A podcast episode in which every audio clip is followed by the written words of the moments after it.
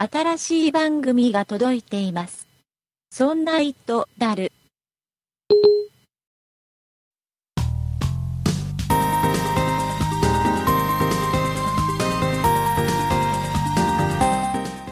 そんなイットダル第28回お送りいたしますのは岩田と酒井です。よろしくお願いしますよろしくお願いします。うーん8月に入りましたねはあ、そうですね。今日これ収録してるのがねまさに8月の1日ですよ。あ、そうなんですよ。はい。これ配信はね8月の5日の週ですね。そうですね。うん。なんか年々早くなりますよね時間経つのって。あ、それはあの、我々が年を取っているということですか？これ子供の頃ってなんか例えば夏休みとかってすごく長く感じたりとかしたもんですけどね。ああ、もう永遠に続くような感じで、長かったですね。うんと、なんだっけな、ジャネーの法則っていうのかな？確か。何ですか、それは。人によって1年のとか時間が経つ感覚っていうのが、はい。うん人によって違う。ほうほうほう。年齢によって違うかな正しくは。うーんえー例えば、うん、10歳の人にとっての1年と、はい。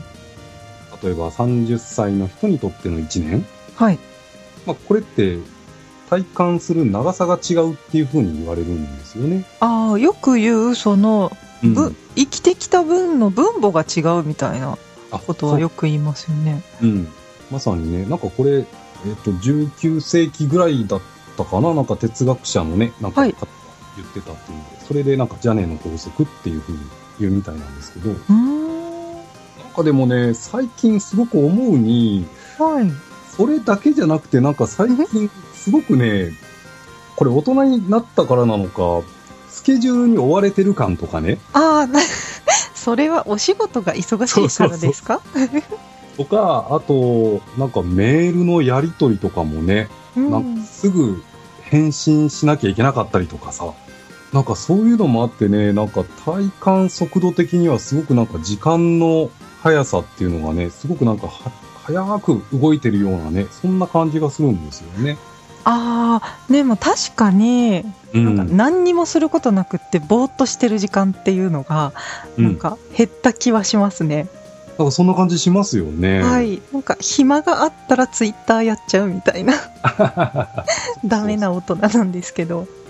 なんだろうな、なんかすごく SNS が発達しすぎて、今は私はミクシーはやってないんですけど、うん。でも Facebook と Twitter とあと Instagram はやっててはい。すごくああとブログもやってますかね、うんうんあそれに時間を取られるのがすごくやっぱり多くってうん。どれかをやめたいなと思いながらもダラダラ続けてるっていうのがあって なんかね時間を無駄にしてるのか有効活用してるのかわからなくなる時がありますねでもね、あの、そうやって何かしらいろいろやってる時の方が、あの、時間ってちゃんと有効に使ってるっていうふうに言われるから、まあ、あれじゃないですか、ぼーっとするよりはいいんじゃないかなと思いますけどね。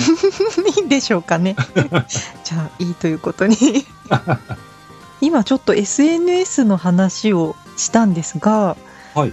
今週いろいろニュースなどチェックしていて、うんなんか新しいサービスをうん発見したのでちょっと試したんですけれども、ほう。ちょっと発表しちゃってもいいですか？えっとですね、名前をこれはパイプって読むのかな？えっ、と、うん。pi.pe って書くんですけど、pi.pe？うん。はい。で、えっ、と、検索エンジンで検索すると、うん。その、何ですか、ホームページが出てくると思うんですけど、はい。これは何かっていうと、この、Facebook とか、まあ、ミクシーとか、インスタグラムとか、この SNS に上げた写真を、うん。えっ、と、別のオンラインストレージっていうか、Google ドライブとか、うんううん。んと、ドロップボックス。そうですね、ドロップボックスとか、あとなんだろうな、フリッカーとか、えっ、と、エバーノートとか、あとはうん。フェイスブックとかうん。に、こう、ガサッとネット上で勝手に移動してくれるっていうサービスへのー。ようなんですけど、例えば Facebook に自分で上げた写真っていうのは、まあ自分の携帯、まあ、iPhone とかには入ってるけど、まあ、うんいちいち PC の方には、なんですね、残すとき残さないときあると思うんですけれども、そうですね。僕はほとんど残してないかな。ああ、上げたっぱなしかな。上げっぱなしですよね。うん。はい、私もそうなんですけど、でもまあどっかで一括管理したいなっていうのもあって、うんうんそれをこう、ネットを介して移動してくれるっていう、移動じゃないですね、コピーしてくれるっていう、そういうサービスを発見してしまったので、今回試してみたんですけれども、うん。はい。まあ、えっ、と、さらっと使い方を説明しますと、うん。このパイプのトップページにうん行きますと、えっ、と、Facebook か Google か Yahoo のアカウントでサインインしてくださいっていうふうに言われます。これで認証するわけですね。そうですね。これで認証して、パイプの方にアカウントをどうやら作りまして、で、うんそうするとですね、いろんなアイコンが出てきます。Facebook とか Google ドライブ、Mixi、あと、Instagram。他にもなんかいろいろ写真の共有サイトみたいなののアイコンがたくさん出てきまして、うんうんうん。で、この中から、まず移動する元のところのサイトを選びます。えっ、と、例えば、Facebook に上げてる写真はい、そうですね。る場合は、まずそこに移動すると。はい、そうですね。Facebook のアイコンをポチッとして、Facebook のアカウントで、まず認証してもらいます。うん。そして、まあ、いろいろなんか、認証しますかっていうふうなことを問われまして、えーとうん認証すると、えっ、と、今度ですね、写真のフォルダがいっぱいバーっと並んだ画面が出てきますので、はい。Facebook に上げたフォルダ？はい。何個かフォルダ分けられるんですよね。なんか自分の写真のフォルダとか、携帯からアップロードしたフォルダとか、うんいろいろフォルダが出てくるので、それで移動したいフォルダをポチッと押してはい。選びます。はい。そして次に移動する先のサービスを選びます。これもまあいろいろドロップボックスとかエバーノートとかフリッカーなどなどいろいろアイコンが並んでるので、それを選んでうん。ログインってして送ると、なんと、あら不思議。不思議じゃないですね。そういうサービスなんだもんね。ははい、送られてきます。はなるほど。あ、はいそうか、そうか、そうか。確かに SNS にいろんな写真、あの、本当にその時の気分でポンポンポンポン上げちゃうから、はい。どの写真がどのサービスに散らかってるかって実は分かんなかったりしますもんね。はい、だいぶとっちらかってると思うんですけど、僕僕もどっちらかってます、これ。そうですね。これを一箇所にこう集合させることができるっていうやつなんですね。へえ。ただあめちゃくちゃ早いですね。めちゃくちゃ早かったです。うんあ、岩田さん今やってますか？うん今ね、手元でね、やってみてますよ。そうなんですね。ただ、あまりにも簡単にできすぎて、うん。ちょっと怖いです。え？これ、これ、今やったとこですけど、私すいません。いや、多分セキュリティとか、きちんとしてると思うんですけど、これ、その、何ですかね、今話題のその、アカウント流出とかで、自分のアカウントが流出してしまっている場合、これ簡単にログインして、データ、移移せちゃうんじゃないっていう心配もちょっとありまして、うん結構簡単に、その、何ですか、認証できてしまうんですよね。うん。まあ、アカウントとパスワードさえあれば。そっか、そう、まあ、あの、パスワードのね、あの、管理だったりとか、はい。あと、もともとその SNS とかにこう、上げる写真そのものをね、ええまあ、気をつけて上げなきゃいけないとは思うんですよね。あそうでしょうね。うんうん。で、そういう意味ではあれなのかな、一回おまとめして、例えばドロップボックスならドロップボックスにおまとめして、うんうん。で、自分がとっちらかして上げた写真がどれなのじゃっていうのをこれで見て、はい。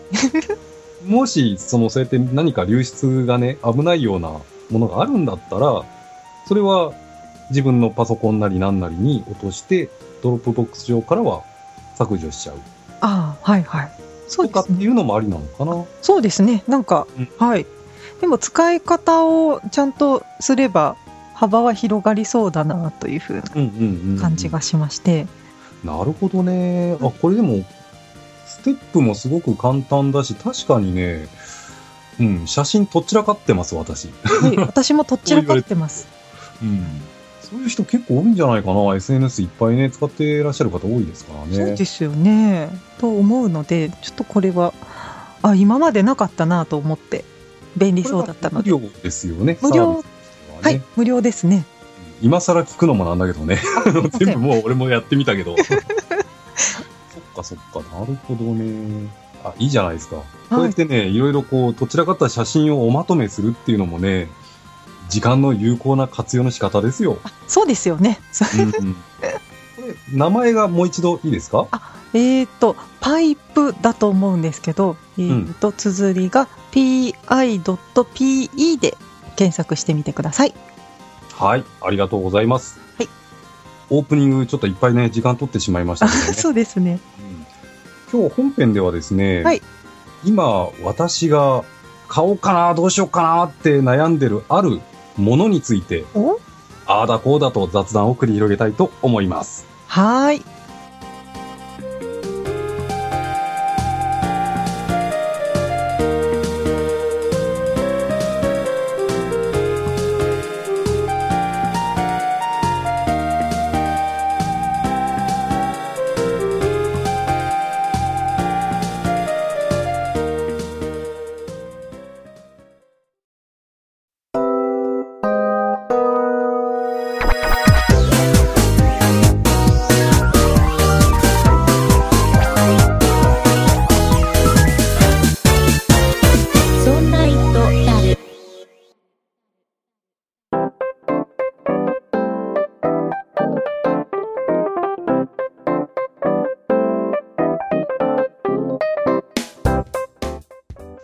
はい、それでは今回本編進めてまいりましょう。はい。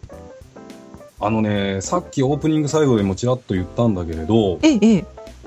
今ね、もう今っていうかもうここ数日ね、欲しくて欲しくてしょうがなくなっちゃってるものがあって、あら、物欲が止まらないんですか？記憶が止まらない 僕の頭の中の買い物委員会がね、紛糾してるわけですよ。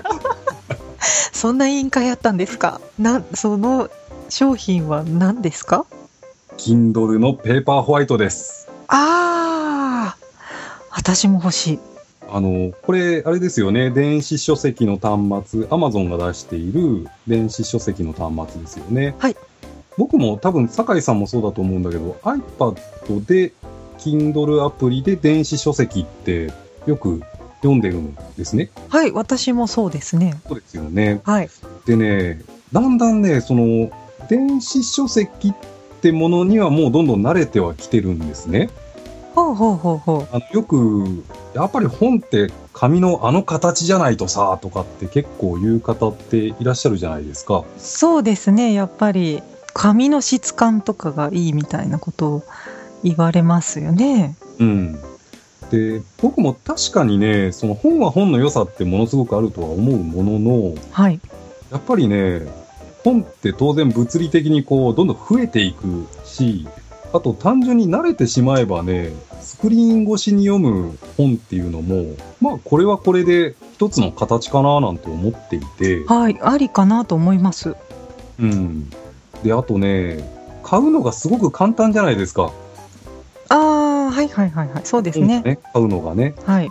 で、それに慣れていくと、えっ、と、結構ね、今、Kindle で、えっ、と、買ってる本自体もすごく増えてきたんですね。ああ、そうなんですね。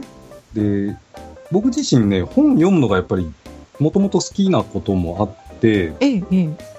今使ってるその iPad の使い方のね、結構な割合電子書籍読むっていうのを占めてたりするんですよ。あ、そうですか。うん。ただね、やっぱりだんだんなんだろうな、これも年のせいなのかな。目が疲れるんだよね、やっぱりね。あ、iPad で読むとってことですか？はい。ああ、それはなんだろう、眩しい感じですか？眩しい感じあるんですよねあ。そうなんですね。あとね、えっ、と、iPad は当然いろんな機能を積んだタブレットだから、はい。気が散るっていうのもあってね、気がちゃう。気が散る。あの、いろいろ通知が入ってくるでしょう。ああ、そうか。私は切ってるから通知入ってこないけど。なるほどね。あ、それもねあの一つだと思うんだ。はい、はい。でもね、まあやっぱりいろんな通知は気にしておきたかったりするから、僕は今オンにしたままなんですよ。いろんな作業してても。うん。でもそうするとやっぱり本ってこう集中して読みたかったりするから、そうですね。でそこにね、なんかいろんな通知が入ってくるとね、やっぱね、こう気が散っちゃうっていうのがあって。うん、確かに鬱陶しくなってきちゃいますね。うん。で、あと iPad 自体がね、うん。それなりに重たいでしょう。重いです。うん。あの、物理的にね、重たいっていうのは。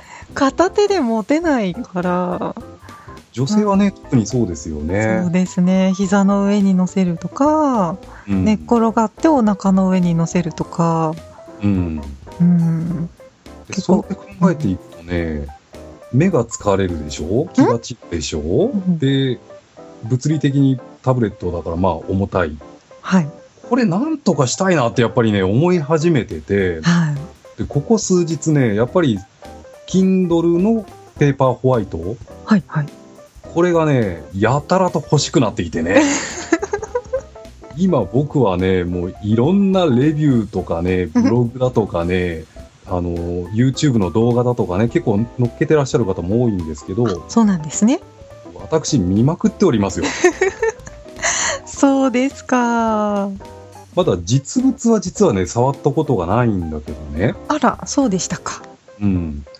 だけどね、こういろいろレビューを見ていくと、うん。えっ、と、Kindle ペーパーホワイトのすごくいいところと、これってでも本当に自分がこう買って後悔しないかな、どうかなっていうのもちょっといろいろね見えてきて、はあ、はあはあはだからね、買い物委員会が紛糾してるのがね、今そこなんですよね。あ、あ、その、何ですかね、デメリットというか、ネガティブな方の意見は何と言っているんですか？えっとね、まずね、動きがもっさりっていうのはよく言われるんです。あ、もっさりしてるんですか？うん。あの、え？まあ、これは多分ね、えっと、Kindle ペーパーホワイトがいい部分なんだけど、その裏返しなんだと思うんだけどね。ええ、え Kindle ペーパーホワイトって e インクっていう電子ペーパーの技術を採用してるんですよね。え。はい。だからこそ、とっても印刷に近いようなうん。表示ができるし、はい。それがあるから目も疲れないし、うんうん。っていうことなんだけれど、はい。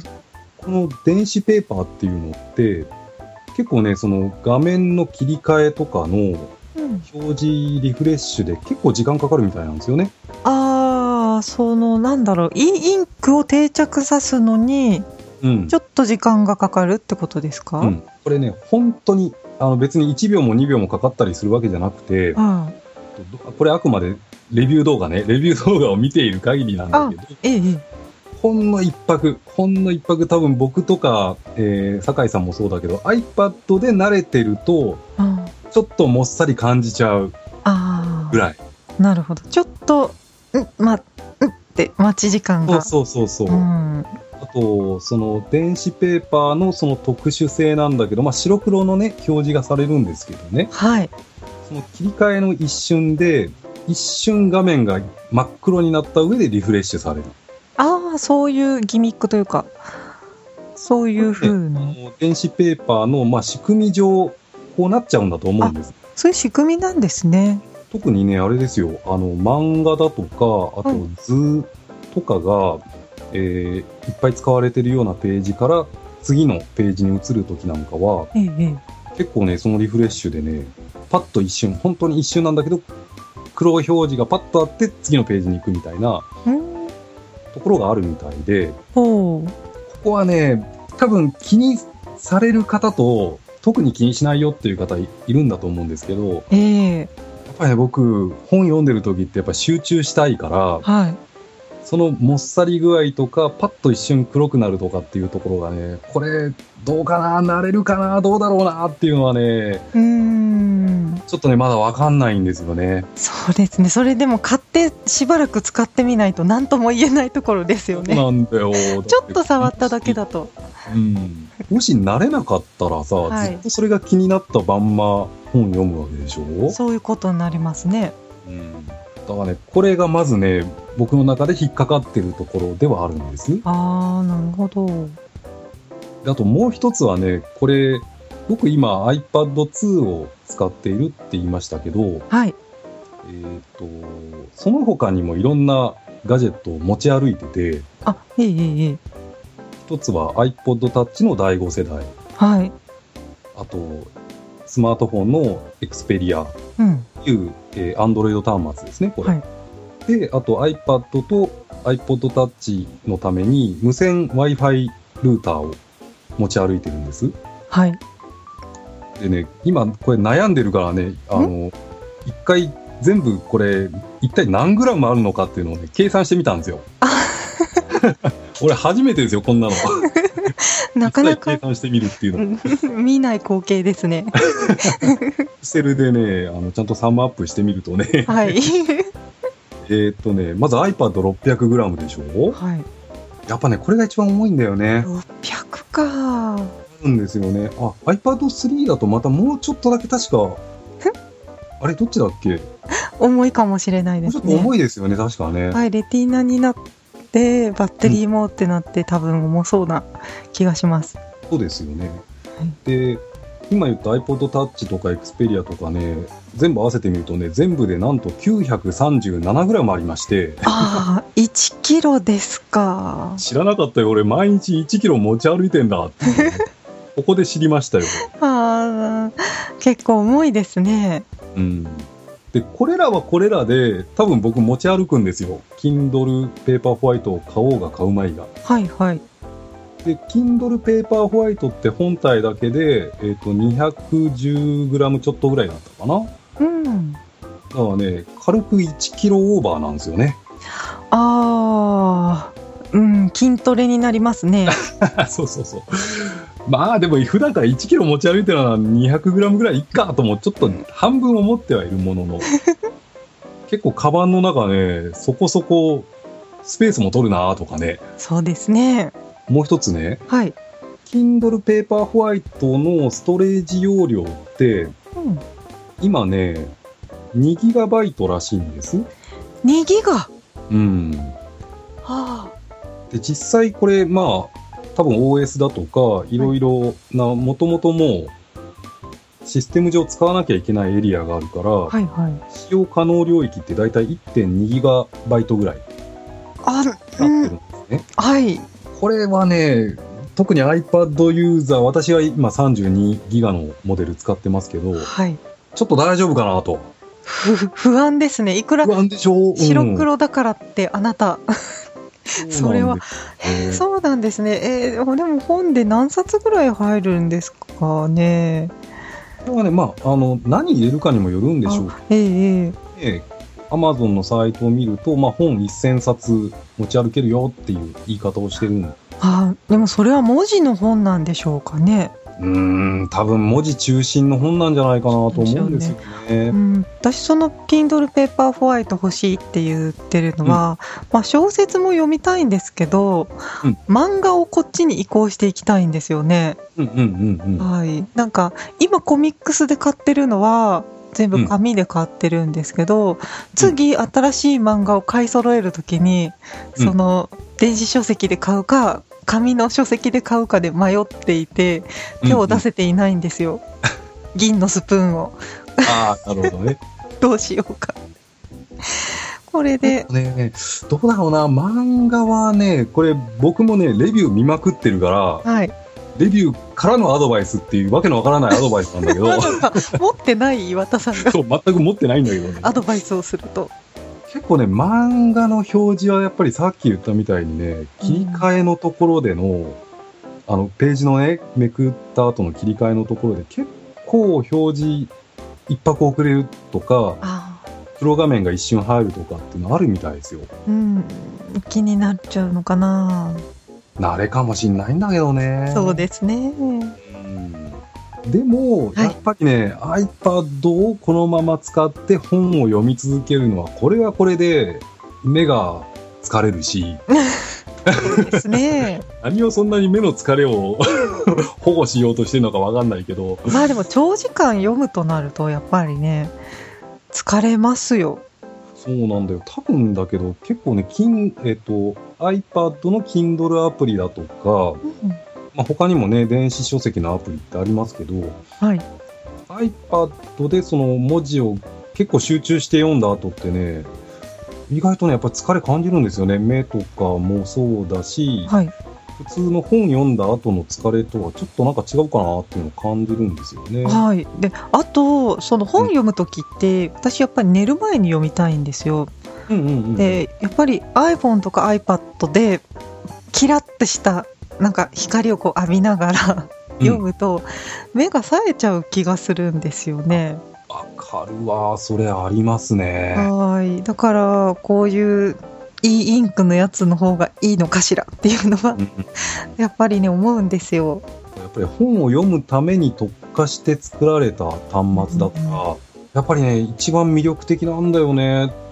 え？Kindle で、えっ、と、今ね、自分の MyKindle ってあの、ウェブサイトで自分のアカウントから見れるじゃないですか。はいはい。で、調べてみると、まあ、自分が今何冊ぐらい Kindle で買ってるかなって思うとお、72冊。ああ、なかなか買ってますね。うん、気づいたらね、結構このぐらい買ってたんだよね。おーそうなんですか。もうこう思うとね、他のコボとかソニーのリーダーとかよりは、もう、もう Kindle 一択かなって思ってて、そうですね。うん、いや、なんか、Kindle がいいところって、その、端末を選ばないからいいですよね。その iPad でも、うんうん iPhone でも見れるし、もちろん Kindle のペーパーホワイトでも見れるから、そこの、れ、Android でもね、見れますからあ、ね。あ、あそうですよね。うん、いや、欲しいんだよ。だけど、なんだろうね、あの、値段はね、ある意味、ほら、7980円っていう定価だから、はい。まあ、その何万円もするものではないからねそ。うですね。うん。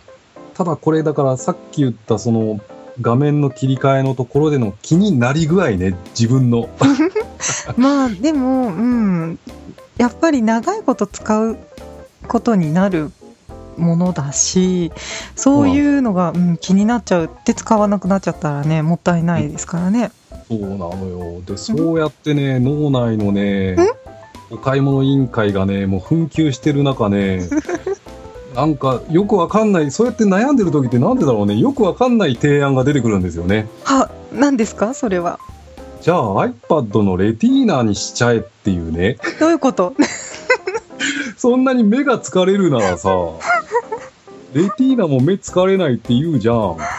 あこれ、えっ、と、酒井さん使ってるのレティーナディスプレイですよね。ーそうですね。あの、これこだわってるけど、どう？目の疲れはどうですか？いや、うん、よくわからないですけど。あんまり気にはしないですかね？気にはしてないですね。でも、眩しいなって思うことはあるので、あ、やっぱりね、まさはい。き、ね夜寝る前とかは確かにね、うん意外とすぐ寝つけなくなっちゃうんですよね。そうですね。だから長時間見てて確かに疲れるかっていうと疲れないけど、うんうん、起きますよ。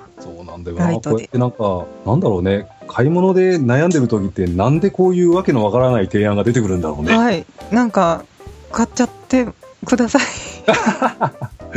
買うか買わないかじゃなくて、第三の案がね、ちょっと出てきたりとかね。もうそっちはそっちでいいと思うんですけれどもね。あとなんか、Kindle も、えっ、と、Kindle Fire かな？はい。秋ぐらいになんか出てくるんじゃないかっていう噂もね、なん、かあ次、世代の。うん。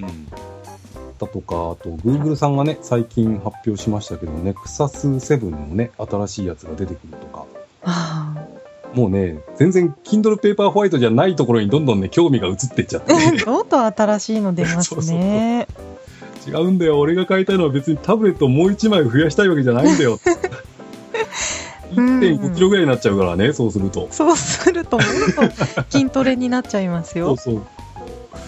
いやー、難しいな。どうしようかな。Kindle Paper White ね。ね、欲しいですね。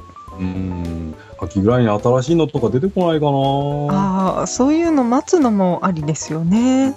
そうなんですよ。で、やっぱり、その、すごい私って、漫画をた本当にたくさん所有しているので、うんうん。あの、でも、物理的な本。ぶ物理的な漫画を、な漫画ね。うんはい、すっごいたくさん持ってるんですけど、うんやっぱり、好きな漫画読めば読むほど、うんあの、汚れてくるっていうか、黄ばんでくるんですよね。うんうんうんでやっぱり古い漫画とかもだんだん日焼けしてきて茶色くなってきたりしてくるのが、うん。なんかね漫画が好きなだけにショックも大きくて。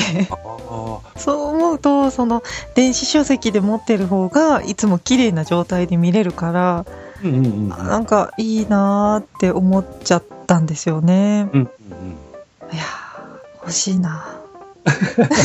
そうなんだよ、もうね、ここ数日、本当に欲しくて欲しくてしょうがないけど、でもどうだと、買ってお前は後悔しないのかっていうのがね、激論が交わされててね、頭の中で。い、結論は出ませんねやー悩む、悩むけど、実はこうやって悩んでる時間がね、楽しいんですよね。はい実はそうなんですよねそうそう。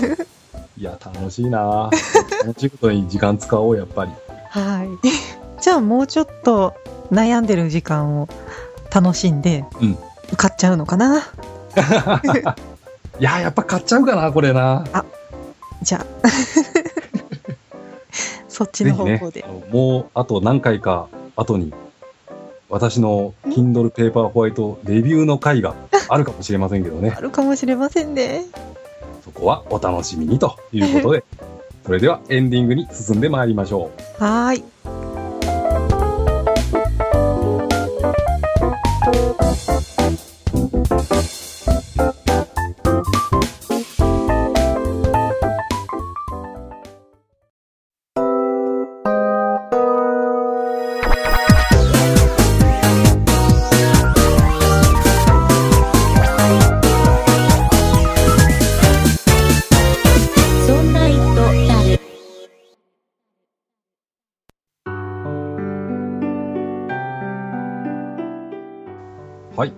グですはーい。いやー欲しいなやっぱりなまだ引きずってますね。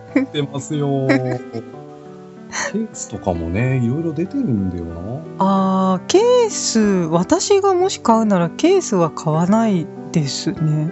おうなるほどなんかそのまま使いたい。あそうねケース増やすとまたな重くなりますよ。また重く1.5キロぐらいに結局なっちゃうからそのまま使ってちょびっとぐらい傷がついてもむしろ大丈夫なのかなって思ったんですよね。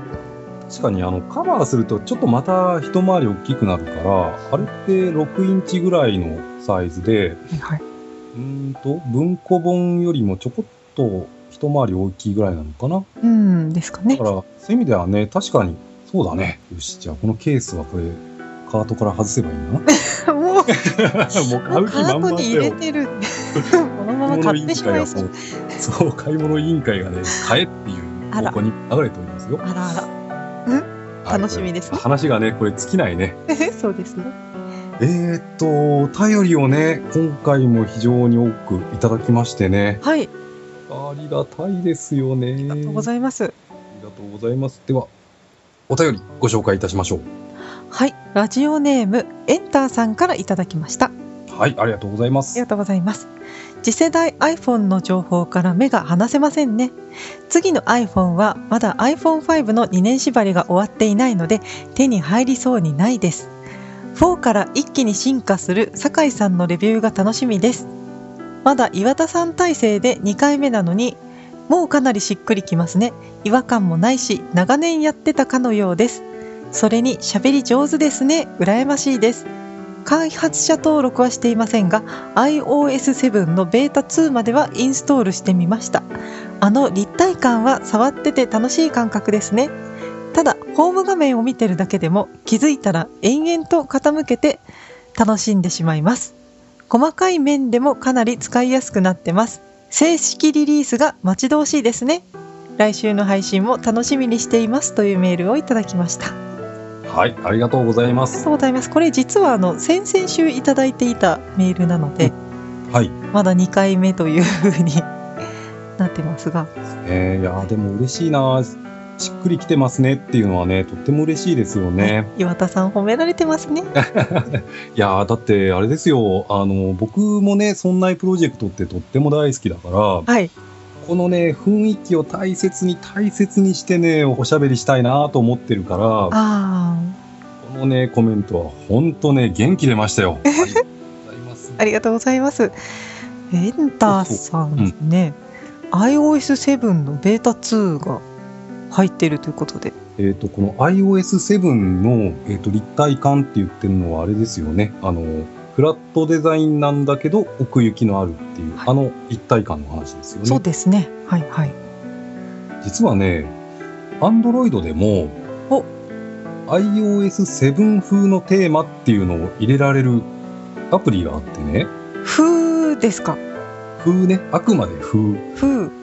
この辺がね、Android 自由なとこなんだよね。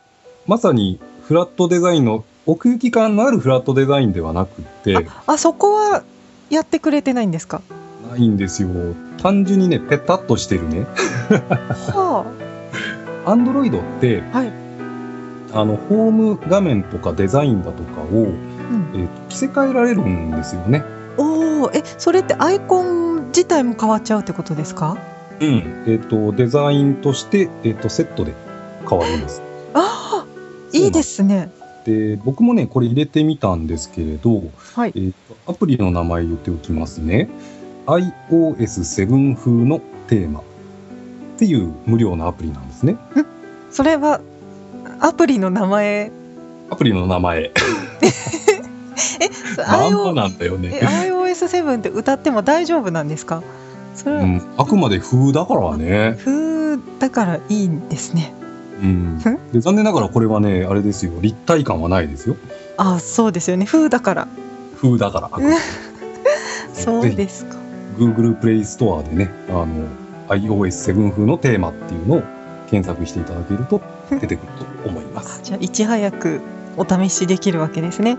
まあ、立体感ないけどね。あ、そうですね。ほんと ペタッとしてますけど。あ、そうですか。うんいやー、エンターさん、ありがとうございまあす。ありがとうございます。いやー、とってもね、元気になりますんでね、ぜひぜひ、あの、今後もね、あの、応援よろしくお願いいたします。お願いいたします。では、そのお便りの宛先を、酒井さん、お願いいたします。はい。そんなイットダルでは皆様からのご意見やご感想などのお便りを募集しております。e メールのアドレスはそんな it アットマーク 0438.jp 綴りの方は sonnait アットマーク数字で 0438.jp です。また、そんないプロジェクトではツイッターをやっております。ツイッターのアカウントはそんない p sonnaip プロジェクトの P がついております。こちらのアカウントでは、そんないプロジェクトの配信情報などをつぶやいております。ツイッターをやっていて、まだそんないプロジェクトをフォローしてない方は、ぜひぜひフォローをお願いいたします。そして、そんないプロジェクトには公式ホームページがございます。ホームページの URL は、そんない .com、sonnai.com となっております。こちらのページからは、そんないプロジェクトが配信している5番組すべてお聞きいただけます。また、そんないとダルのページに飛んでいただきますと、メールの投稿フォームがございますので、こちらからもメッセージをお願いいたします。さらに、そんないプロジェクトのリーダー、竹内さんが YouTube のチャンネルをやっております。こちらのチャンネルはすべて小文字で、そんない竹内、SONNAITAKEUCHI で検索してください。こちらからは竹内さんのレビュー動画などを配信しております。ぜひこちらのチャンネルのご登録もお願いいたします。はい、ありがとうございます。はい。えっ、と、最後にですね、はい。えっ、と、皆様にもお知らせをしたいことが一つあります。お、何でしょうか？私たち、そんないプロジェクトメンバーの一人である、うん。本宮さん、はい。えっ、と、そんなことないっしょという番組と、はいそんな理科の時間うんの番組に、えっ、と、レギュラーで出演されている本宮さんですね。はい。本宮さん。本宮さんにお子さんが生まれました。ああ、おめでたいですね。ーおめでたいですね。はい。私たちもメンバーとしてとっても嬉しい。ねえ私そんなプロジェクトに関わっていてこんなおめでたいニュースが、あるなんて 僕はまあ、そんなプロジェクトにね、入ったのってここ数ヶ月ぐらいじゃないですか。はい酒井さんも元そんなことないっしょという番組のレギュラーメンバーでしたよね。そうですねで、い僕もはいこのそんな一とダルに出演する前に、そんなことないっしょっていう番組にレギュラー出演してましてね。そうでしたね。うん。僕も酒井さんもね、本宮さんとは一緒に番組を一時期させていただいていて、はい。で僕自身はまだまだ本当に数ヶ月なんだけど、リスナーだったこともあって、ええええ。なんかね、すっごい昔から知っているね、お兄さんのようなね、そうですね。本宮さんのお話はずっと聞いてきてますからね。そうなんですよね。いやー、今回本当ね、とっても嬉しくて、はい。本宮さん本当におめでとうございます。お。めでとうございます。そんなことないっしょの第117回の配信会。はい。私ね、もう本当ね、微笑みながら聞いてましたけど、はい。あの、お子さん誕生直後のね、パパのその喜びに溢れてる感じのね、お話がね、なんかとってもね、微笑ましくてね、はい僕仕事中だったですけど、ニヤニヤしながらね、聞いてましたよ。あ私もニヤニヤしながら聞きました。これ改めてこのポッドキャストって、ああの、音声データとして残るでしょう。残っちゃいますね。まあ、あの、フォーマットがね、音声データのフォーマットがその10年、20年先ってどうなるかわからないけど、はい。